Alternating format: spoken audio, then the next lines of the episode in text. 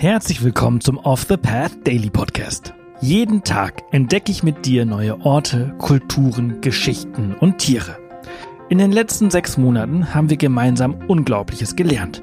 Und jetzt haben wir es sogar geschafft, für den Deutschen Podcastpreis nominiert zu werden. Wahnsinn, oder? Wenn dir der Podcast und unsere Arbeit gefällt, würden wir uns freuen, wenn du auf www.offthepath.com slash dpp gehst und für unseren Podcast abstimmst. Danke und viel Spaß mit dieser Folge. Werbung. Neue Wege gehen. Das müssen wir auch, um unsere Erde lebenswert zu erhalten.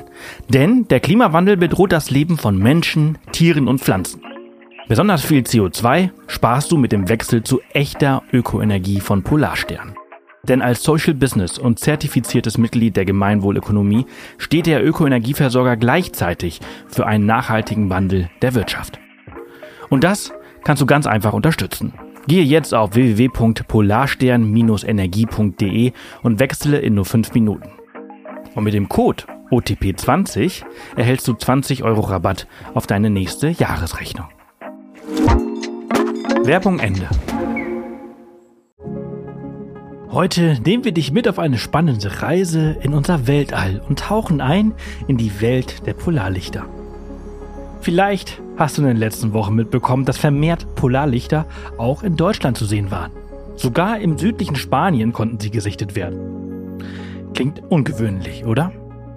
Heute werden wir dir erklären, wie Polarlichter entstehen und wie es dazu kommt, dass wir sie aktuell nicht nur an den Polen bewundern können, sondern auch weiter südlich. Neben den Nordlichtern, auch Aurora Borealis genannt, die in der nördlichen Hemisphäre auftreten, gibt es noch die Südlichter. Diese treten in der südlichen Hemisphäre auf und werden Aurora Australis genannt. Der Oberbegriff sind Polarlichter. Lass uns nun einen Blick darauf werfen, wie diese entstehen. Die Entstehung der Polarlichter beginnt mit der Sonne, unserem Stern im Zentrum des Sonnensystems. Die Sonne ist eine gigantische Energiequelle, die nicht nur Licht und Wärme abstrahlt, sondern auch einen ständigen Strom von geladenen Teilchen aussendet, den sogenannten Sonnenwind.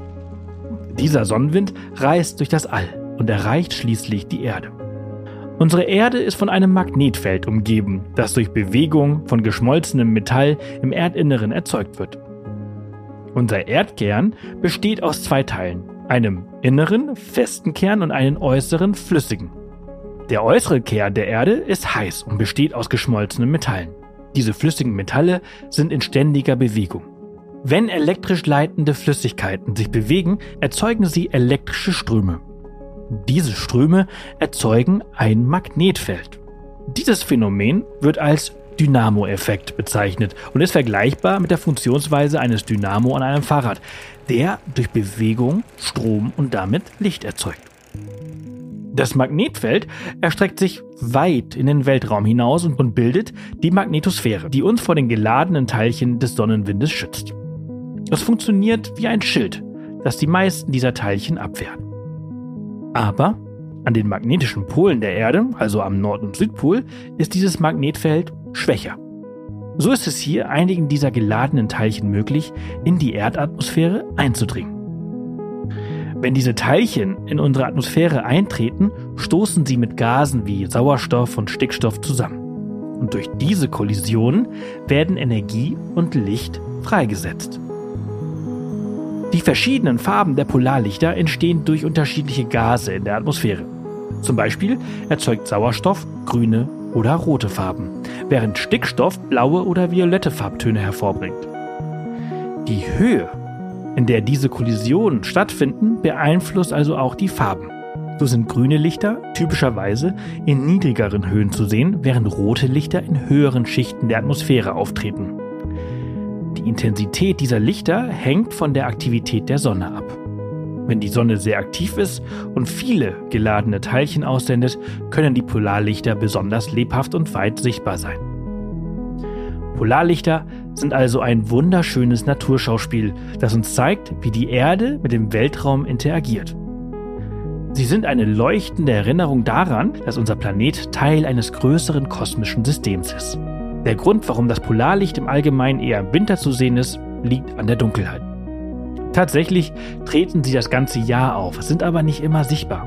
Auroren können sich tagsüber nicht bilden, weil das starke Licht der Sonne verhindert, dass sie gesehen werden. So wie Sterne und Planeten tagsüber nicht am Himmel gesehen werden, aber da sind. In den Polarregionen ist die Ausprägung von Tag und Nacht im Winter und Sommer viel extremer als bei uns.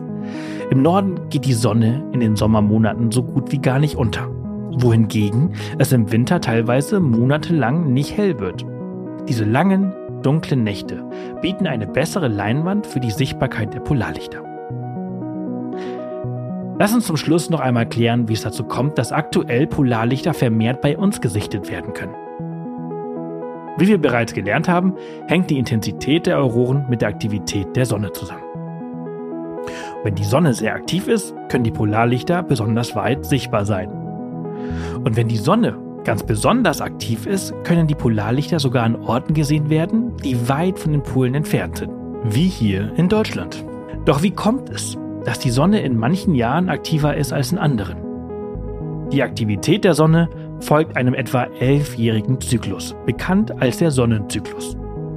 Dieser Zyklus ist gekennzeichnet durch das Wechseln von Phasen hoher Aktivität, den sogenannten Sonnenmaxima, und Phasen geringer Aktivität, den Sonnenminima.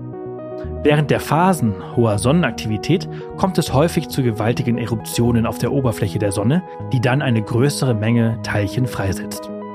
Diese freigesetzten Teilchenströme sind intensiver als gewöhnlich und treffen mit hoher Geschwindigkeit auf die Erde. Sie gehen über die gewöhnlichen Sonnenwinde hinaus und werden Sonnenstürme genannt. Diese können weiter in Richtung der mittleren Breiten der Erde vordringen und so zu Polarlichtern in ungewöhnlichen Regionen führen. Aktuell nähern wir uns einem Sonnenmaxima. Dieses wird bis 2025 erreicht.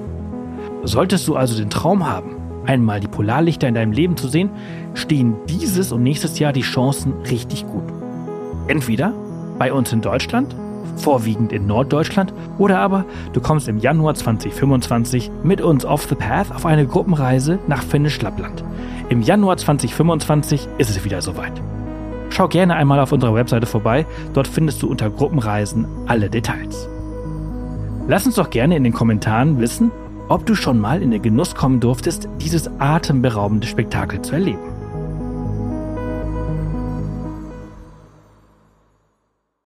Das war's für diese Folge unseres Reisepodcasts. Ich hoffe, du hattest genauso viel Freude, wie ich es hatte, sie mit dir zu teilen. Wenn sie dir gefallen hat, freuen wir uns immer über Kommentare auf Spotify und über eine positive Bewertung auf der Plattform deines Vertrauens. Morgen geht's hier spannend weiter, also vergiss nicht, den Podcast zu abonnieren. Bis morgen!